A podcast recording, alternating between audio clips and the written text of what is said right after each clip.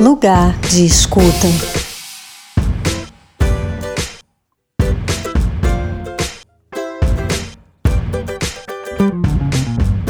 Olá, começa agora o Lugar de Escuta.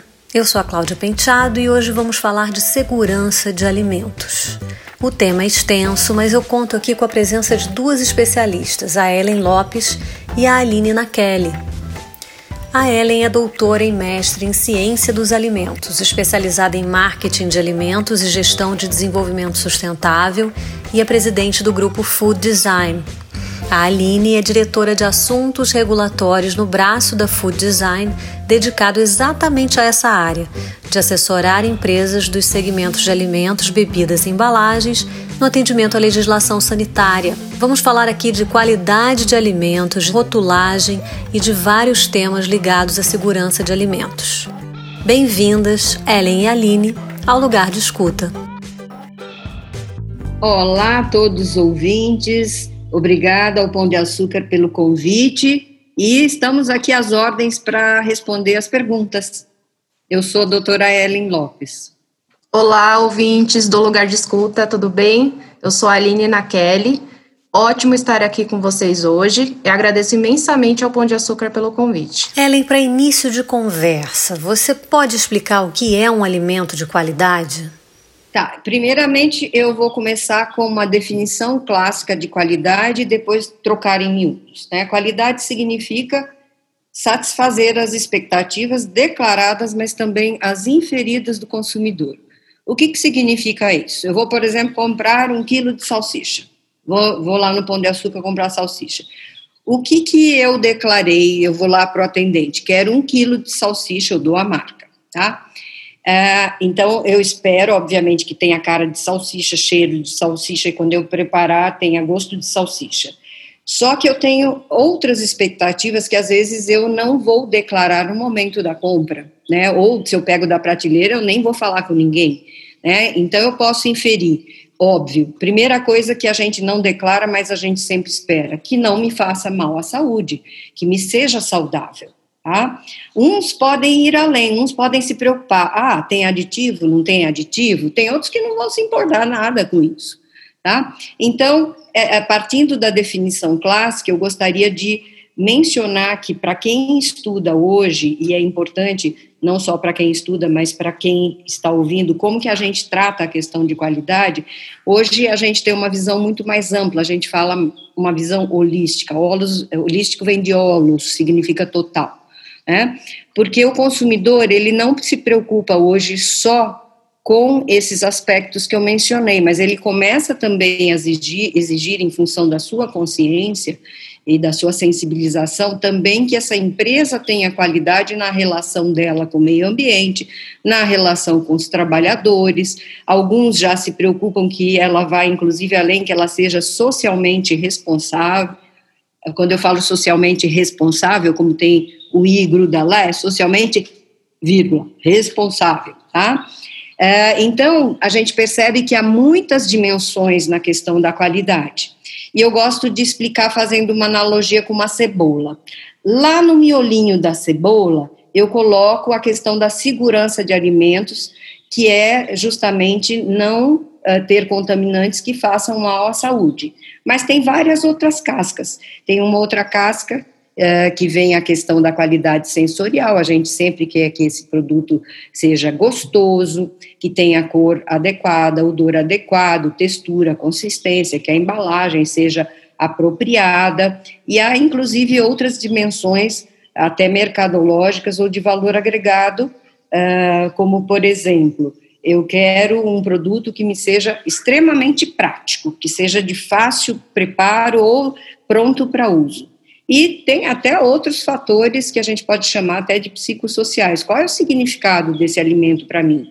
Ele me remete a alguma coisa da, da minha família, né? Eu vou comprar um bolo de fubá, de repente eu quero que ele seja o mais próximo possível do bolo do, do, de fubá da minha vozinha, tá? Às vezes tem produtos que eu vou consumir esperando que ele me uh, que ele passe, por exemplo, as minhas visitas, que eu sou uma pessoa sofisticada, então eu gasto uma nota comprando um, um bom uh, champanhe francês, por exemplo. Então, a qualidade ela é, é cheia dessas diferentes dimensões e há quem estude com mais, uh, com mais profundidade uma ou outras dessas dimensões e eu estudo, por exemplo, muito a parte de segurança de alimentos. Então, explica um pouco mais profundamente o que significa esse conceito de segurança de alimentos. Como ele se diferencia do conceito de segurança alimentar, por exemplo? Claro, e, e é bem bacana a gente poder abordar isso, é, porque há muita confusão nessa terminologia. No passado, a gente usava um pelo outro. Mas hoje a gente divide bastante bem essa, essa terminologia chamando de segurança de alimentar a política uh, ou os cuidados que a gente tem que ter para prover a uma determinada população alimento com qualidade apropriada, disponibilidade apropriada e em quantidade apropriada. É, e quando a gente fala política, a gente fica pensando, ah, então isso é coisa do governo. É coisa de governo? É. É, então, quando a gente fala de, das políticas do governo para não deixar pessoas passarem fome, tem a ver com segurança alimentar, mas não é só política. Né? Na casa da gente, imagine que eu tenho um bebê, eu tenho que cuidar da quantidade, disponibilizar, a, a, a, seja a mamada, seja a mamadeira do bebê, em horários apropriados. Se esse bebê tiver algum problema metabólico, eu tenho que cuidar muito bem de que aquele alimento que está sendo dada, dado àquele bebê não lhe faça mal, né? Enfim, então isso é segurança alimentar. Não lhe faça mal aqui é do ponto de vista nutricional. Só por curiosidade, se alguém tiver interesse, isso em inglês chama food security. E que se diferencia da segurança de alimentos. O que é a segurança de alimentos? Tudo que a gente tem que fazer para evitar que um alimento seja contaminado uh, propositadamente ou acidentalmente com contaminantes que possam fazer mal à saúde do consumidor. E há vários tipos de, ah, de contaminantes que podem fazer mal ao consumidor, desde contaminantes microbiológicos como contaminantes químicos, contaminantes físicos, contaminantes alergênicos. Então, isto é o que a gente chama de segurança de alimentos. Por curiosidade, em inglês é chamado de food safety, para quem gosta de gastar um pouco o seu inglês. Ellen, então quais são as questões importantes no Brasil relativas à segurança de alimentos? Como nos encontramos no cenário geral? Quais são os maiores problemas? Onde precisamos melhorar? Muito boa a sua pergunta. A única coisa é que ela é, é, tem uma amplitude bastante grande. Então, eu vou primeiro mencionar que quando a gente pensa na produção de alimentos, existem vários segmentos associados. Começa muitas vezes lá no campo, ou na criação de um animal que depois será destinado à alimentação humana, ou vegetais, que vão ser cultivados no, no campo. Eu nem vou falar que essa cadeia começa antes, né? Porque se eu vou plantar um, um milho, eu preciso da semente. Se eu vou criar um frango, eu preciso do pintainho. Então, nem vou falar das cadeias que vêm antes, tá? É só para a gente até entender o tamanho, entre aspas, dessa encrenca. Aí, dependendo do alimento, ele vai ser industrializado ou não. É, sendo industrializado ou não, vamos supor que é uma fruta que não vai ser industrializada, ela vai para a feira. Tem todo um sistema de estocagem e de distribuição até chegar na mão do consumidor final. Tá? É, se eu pensar na indústria, a indústria produziu, tem que estocar. Às vezes vai, para centros de distribuição e às vezes essa distribuição é bastante complexa.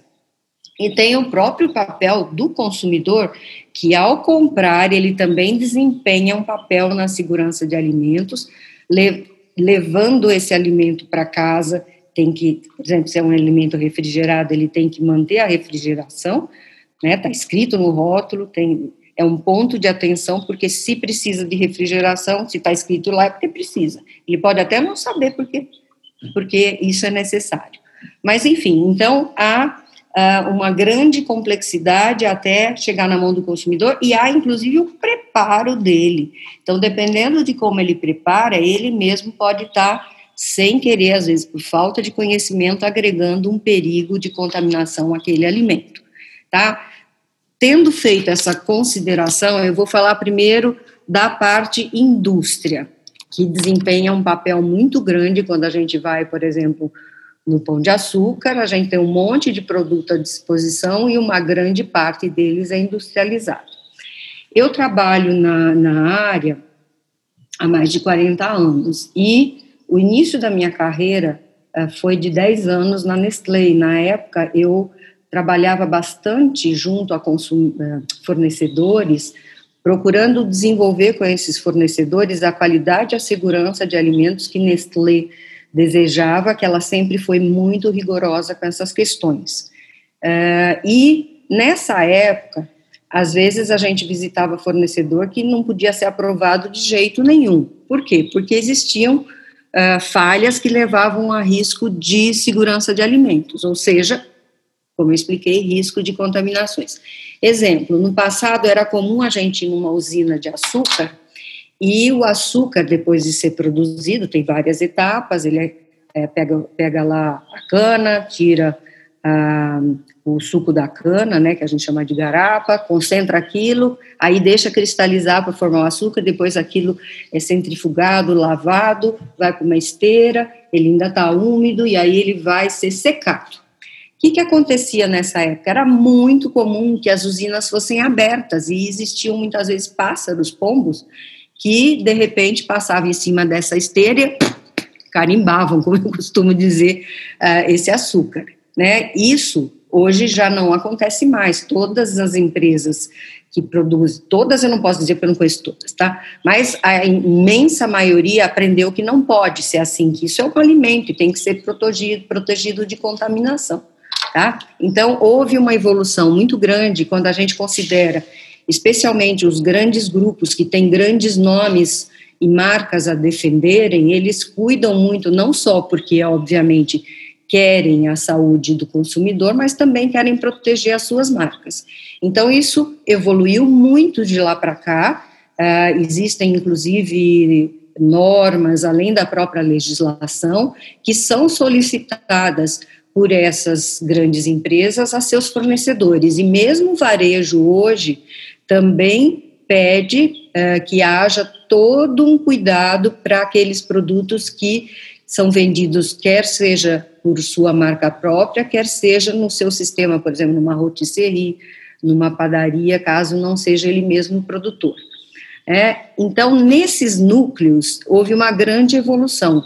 E há outros também que, por preocupação, consciência uh, e comprometimento, é, também cuidam disso, mas quando a gente começa a ir para as empresas de porte médio, e especialmente para as pequenas, e se eu vou especialmente para um pequeno não formal, muitas vezes, por absoluta falha de conhecimento dos riscos de contaminação, a gente encontra muito problema.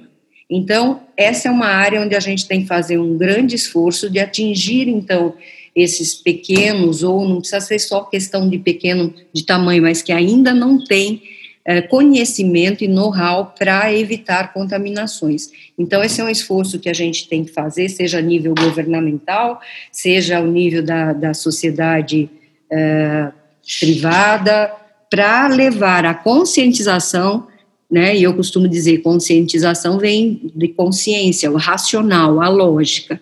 Mas além da questão da lógica, a gente procura sensibilizar, mostrando uh, os perigos e, e os danos e as tragédias que podem acontecer com as pessoas caso elas consumam alimentos contaminados, tá? Então eu até aproveitei colocar isso porque a gente entende nessa ONG que esse não é um papel só do governo. A gente deve, inclusive, como terceiro setor, ajudar que então esta consciência da segurança de alimentos e essa sensibilização exista. Então, esta, esta é a nossa filosofia. Tá? Mas, além disso tudo, a gente, eu, eu diria que há muito ainda por fazer também em relação à própria conscientização e, e levar conhecimento de segurança de alimentos para os consumidores, para os leigos. Alguns têm muita noção, felizmente, mas alguns também não têm ideia de que, por exemplo, se ele pega e cozinha um feijão, né, fez aquele panelão de feijão, larga lá para esfriar com medo de, de danificar a geladeira, quer que esfrie o feijão fora. Ora, isso é um risco que ele não conhece, né, porque existe uma bactéria naturalmente presente no feijão, né, que uh, neste caso de esfriar lentamente, é, é, ela pode acabar se multiplicando, tem que ser um esfriamento rápido. Então, o que, que essa dona de casa tem que conhecer? Que ela tem que colocar esse feijão em recipientes menores e ainda muito quente levar para a geladeira. Ah, mas vai estragar a geladeira? Não, ela só vai trabalhar um pouquinho mais rápido para recuperar a, te a temperatura, mas não vai estragar a geladeira, tá? E é, ah, mas isso, falando com técnico, pode dizer, ah, mas com o tempo, em vez de durar, sei lá, 10 anos, vai uh, durar uh, 9 anos e meio. Que dure um pouco menos, mas que as pessoas não tenham problema de saúde. Tá? Então, acho que é isso que eu posso uh, desenhar como um cenário macro uh, Uh, adicionando também algo para complementar. Uh, também as grandes empresas no campo já começam a cuidar muito dessa questão de segurança de alimentos, porque às vezes a contaminação ela vai ser originada lá no campo, mas às vezes o pequeno produtor também não conhecendo uh, que os rigores de higiene são importantes para não levar uma contaminação para, por exemplo, a sua fruta, é, então, às vezes eles pecam por causa disso, por não terem conhecimento. Então, existe um papel de toda a sociedade se organizar e levar esses conhecimentos, então, para esses pequenos, seja no campo, seja na indústria, seja na área de distribuição. Bom, vamos falar um pouco de rotulagem. Aline, você pode explicar qual é a relação da rotulagem com a qualidade dos alimentos e por que a rotulagem é tão importante para o consumidor? Como a doutora Ellen falou muito bem, um dos conceitos de qualidade é atender às expectativas do consumidor. Então, eu sempre costumo dizer que o rótulo ele é um contrato que as empresas fazem com o consumidor. Então, o consumidor ele criou uma expectativa é, daquele alimento. Então, quando ele passa a ler o rótulo, ele espera que o que está escrito ali seja, no mínimo, é, verdadeiro né? Então ele espera que as informações sejam claras e verdadeiras, que aquilo que está sendo vendido, de fato, é aquilo que ele irá consumir. Né? Então, falando assim, de modo geral, todo consumidor deseja que as informações contidas nesse contrato, né, entre aspas, não prejudique em sentido nenhum, seja do ponto de vista de que ele está, o peso declarado é aquilo que ele está pagando realmente, se é, não vai causar, causar principalmente nenhum dano à saúde dele.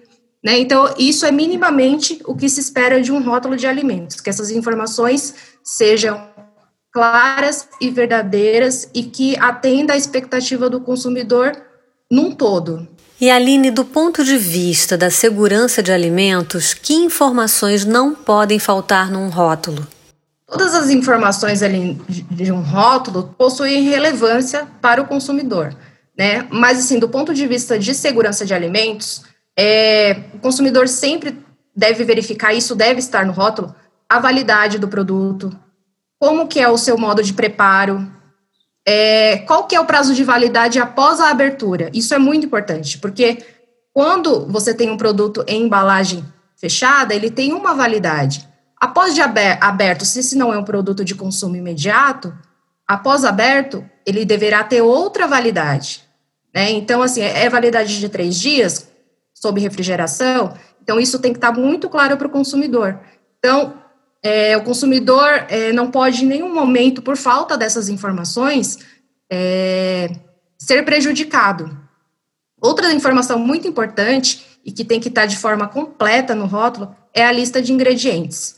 Né? Porque a partir dessa lista de ingredientes, deve ser informado, isso é, é obrigatório por legislação, por exemplo, advertências como se contém ou não contém glúten, a declaração de se contém ou não lactose, se contém é, alimentos que podem causar alergias, né, os principais, definido em legislação. Por quê? Às vezes esse produto vai ser consumido por pessoas que são sensíveis, né? Então, as intolerantes à lactose, a celíacos e pessoas que possuem alergia. Então, é, imagina o dano que isso pode causar a ausência de uma dessas informações, né? Às vezes são danos irreversíveis, então o consumidor precisa muito dessas informações e as empresas precisam dessa consciência. Novas regras de rotulagem foram publicadas recentemente no Brasil. Você pode explicar algumas das principais mudanças propostas e que benefícios podem trazer? Tá, perfeito. É, realmente, as novas regras de rotulagem elas foram publicadas em outubro deste ano, né, através de uma RDC, a 429, e uma instrução normativa, a 75. É, a informação nutricional atual hoje, eu vou falar de forma bem resumidamente, porque é, foram várias as alterações, vou trazer aqui só algumas principais, né? Uma delas tá, está na informação nutricional, né, na tabela de informação nutricional, que hoje declara-se somente a quantidade de carboidratos, né? E a partir da nova legislação, quando ela entrar em vigor, esses carboidratos serão abertos em açúcares totais e açúcares adicionados. Né? Então, essa é uma das mudanças. Uma outra é a porção que é declarada. Né? Então, hoje a gente é, declara na informação nutricional a porção por alimento, só que agora, além da porção por alimento deverá ser declarada também por 100 gramas ou ml do produto, né? Então, vou ter a porção é, norm, é, que é definida em legislação para esse alimento e a porção também por 100 gramas. E também a declaração do número de porção nessa embalagem, né? Semelhante ao que já acontece na informação nutricional americana, por exemplo. E uma outra novidade também que já é seguida em outros países, mas aqui no Brasil é, se inicia agora, né, com essas novas regras, é a informação nutricional frontal. Então, é, a Anvisa determinou limites para determinados nutrientes. Né, foram selecionados três nutrientes né, que são considerados nutrientes mais críticos para a saúde né, do consumidor. Então, quando é, é, for igual ou exceder esse limite definido em legislação, é, a Anvisa é, vai, vai, obrigar as empresas, né, obriga pela legislação a declarar através de, de uma informação, uma lupa, né, que, que vai informar lá na frente do, do rótulo se o produto é alto em açúcar adicionado, alto em gordura saturada ou alto em sódio, ou os três, né? Pode ter as três informações. Essas são as principais, mas a, a legislação ela é bem extensa, né? Então, a Anvisa fez várias adequações, como, por exemplo, padronização de tabela, né? Porque hoje em dia existe um modelo de tabela nutricional, mas isso não é padronizado. Cada empresa é, coloca a cor que, que quer né, no rótulo e agora está padronizada a tabela. Então, as empresas deverão seguir essas regras a partir de 9 de outubro de 2022. Agora, para finalizar, acho que Ellen e Aline podem responder. Qual é o papel dos consumidores na garantia da segurança dos alimentos? Ah, isso é muito importante, porque às vezes o consumidor pode achar que é só a indústria, ou os distribuidores, ou o varejo, que tem que cuidar da segurança de alimentos. Não é uma cadeia, como a gente falou. E, e ao, a partir do momento que o consumidor faz uma compra, começa o seu próprio papel uh, na segurança de alimentos, tá? Primeira coisa, estar atento à rotulagem. Exato. Então, vou comprar, vou olhar a rotulagem, se corresponde ao que eu quero, uh, se eu vou ter que manter sob refrigeração, ou se é um produto congelado, vou ter que manter uh, sob congelamento né? E aí eu vou ter um transporte até minha casa, tá? Ou o local que eu preciso levar esse alimento. Então, eu tenho que já, de preferência, ter previsto uh, antecipadamente, planejadamente, que eu vou comprar, por exemplo, um refrigerado, que eu vou comprar um congelado e levar, então, um isopor, uma sacola térmica, ou lógico, se eu compro ali na esquina e eu moro muito perto, eu posso até prescindir disso. Tá? que mais? O tempo de transporte entre o momento da compra até você poder estocar apropriadamente no seu refrigerador ou no seu freezer, né? Porque senão o produto vai descongelar e dependendo da temperatura e o tempo uh, que esse alimento fique exposto, uh, poderá haver multiplicação de micro-organismos que podem fazer mal à saúde. Então, é uma coisa muito importante.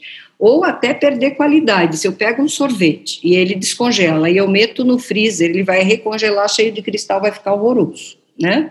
Então, até lembro que não é só a segurança, mas a própria qualidade.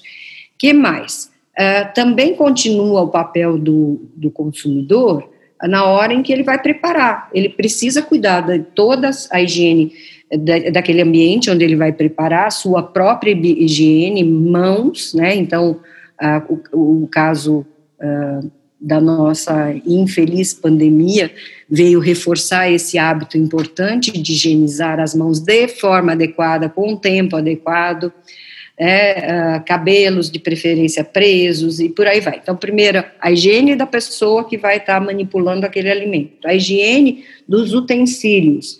E isso é um ponto de atenção, porque às vezes a gente tem é, utensílios que são difíceis de limpar, que tem cantos, que tem frestas, uh, e a gente precisa cuidar muito bem dessa higiene. o cuidado tem que continuar durante todo o preparo. Então, você vai cozinhar, vai fritar, vai assar uma carne, uma ave, um peixe, uh, um feijão, uh, um vegetal, tá? Então, você tem que cuidar para cozinhar apropriadamente uh, e as condições de higiene nesse, nesse cozimento, especialmente depois que cozinhou. Uma coisa é você cozinhou, serviu. A outra coisa é você largar lá em cima, como a gente falou, uh, seja o feijão, seja uma carne, seja um frango, e deixar lá um monte de tempo exposto a uma temperatura ambiente. Imagina num verão. Tem que cuidar muito bem, não só do cozimento, como da condição em que você vai expor esse alimento que foi cozido.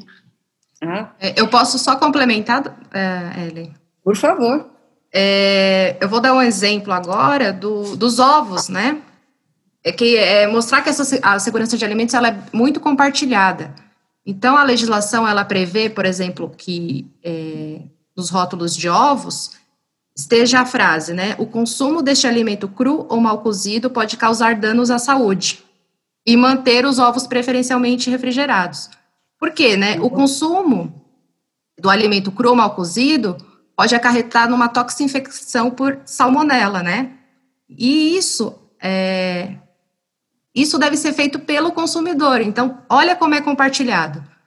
A empresa precisa colocar no rótulo esse alerta, mas o consumidor em casa precisa fazer o dever de casa, né? Que é seguir aquilo que está no rótulo, para que é, não acarrete dano, dano algum à saúde, de, à saúde de quem está consumindo.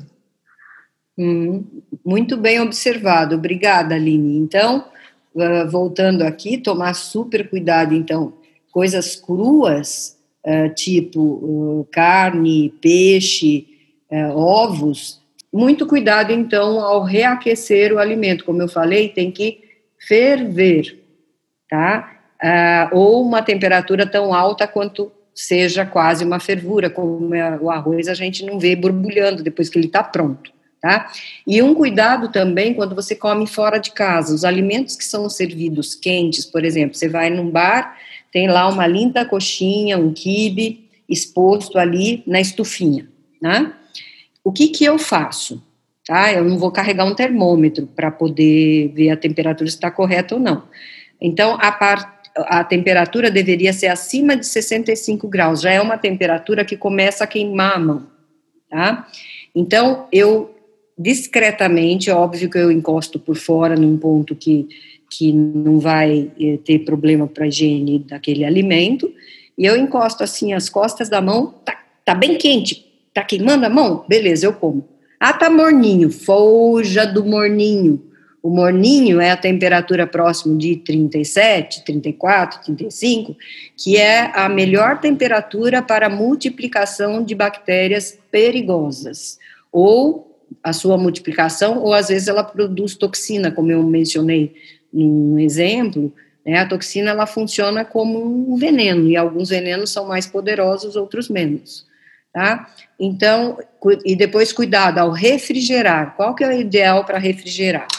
Se você pega um panelão de feijoada que você preparou no sábado e você não vai servir na hora, você vai servir no domingo, né? Você quis antecipar. E aí você vai refrigerar esse alimento na geladeira num panelão, ele vai demorar muito tempo para esfriar e vai ficar muito tempo no ótimo de temperatura que faz a multiplicação do tal do Clostridium perfringens que eu contei para vocês. Então, como que tem que fazer? Você deve pegar recipientes, você pode pegar, por exemplo, Tupperwares, né? Ah, recipientes de, de plástico, ou seja, esses de vidro com tampa, e aí você põe, distribui em vários, de preferência que não tenha mais que 12 centímetros de altura, e deixa um espaço entre eles para o ar gelado circular e poder roubar aquela temperatura rapidamente, tá? Uh, se você vai congelar, a mesma regra, você não vai congelar um montão, porque dentro, no centro, de repente, aquela temperatura ainda uh, vai demorar para baixar. Tá? Então, vários recipientes e deixa um pouco de espaço para o ar uh, que está ali em temperatura muito baixa poder congelar rapidamente esse alimento. Se for um food service, se for um, uma indústria, ela já vai trabalhar com termômetros, tabelas, muitos cuidados a serem tomados pelo consumidor, quer seja na compra, na, na, uh, no levar, no ato de levar para a sua casa, no preparar e até no servir. Vocês indicam fontes de informações interessantes sobre esse tema para quem quer saber mais, se aprofundar? Tem, tem fontes bem interessantes para uh, esclarecer o consumidor sobre mitos, fatos, enfim, verdades uh, sobre ingredientes, aditivos e alimentos. Um deles é do ITAL, do Instituto de Tecnologia de Alimentos. Uh, Para quem tiver interesse, esse site é o alimentosprocessados.com.br. Eu vou repetir: alimentosprocessados, no plural.com.br. E tem um outro site também muito bacana, que é de um centro de pesquisa de alimentos que fica localizado dentro da USP, que é o FORC. Né? O FORC é o Food Research Center, Centro de Pesquisa de Alimentos. E eles têm um, um site sobre a questão de mitos em alimentos, que se chama Alimentos Sem Mitos, então, vai ficar exatamente como eu estou falando. Então, alimentos sem mitos. Então, o S vai ficar dobradinho, né? Porque está no plural. Alimentos sem mitos.com.br. É bem bacana.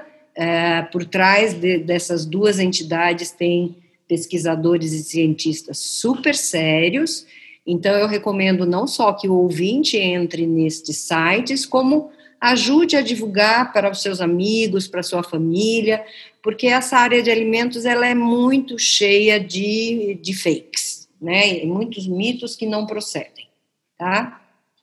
Eu vou dar uma dica também de um manual de orientação aos consumidores que a Anvisa disponibiliza em seu site, tá? vou passar o site.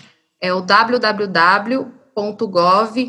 www.gov.br/anvisa. É um manual super didático com ilustrações que, que vai esclarecer aí, tirar dúvidas de muita gente. Dicas muito importantes. Ellen e Aline, muito obrigada pelas dicas de vocês e pela participação generosa aqui no Lugar de Escuta. Então, eu agradeço ao Lugar de Escuta, ao Pão de Açúcar, por essa oportunidade de falar com seus ouvintes e, especialmente, agradeço aqui aos ouvintes uh, por sua atenção. Tá? E ficamos às ordens, então, se alguém quiser nos procurar, eu sou do grupo Food Design, é food é alimento em inglês, então F-O-O-D, aí design é D-E-S-I-G-N, D-E-S-I-G-N, repetindo, então, food, F-O-O-D, depois D-E-S-I-G-N.com.br, vocês nos acham com tranquilidade, tá? Quero agradecer também é, pelo convite novamente, é, e é um prazer estar aqui compartilhando com conhecimento com os ouvintes. É isso. Termina aqui o Lugar de Escuta, um programa apresentado pelo Pão de Açúcar, criado para provocar reflexões sobre o nosso jeito de viver e as escolhas que fazemos diariamente. Eu sou a Cláudia Penteado e fico por aqui, mas a conversa continua. Lugar de Escuta.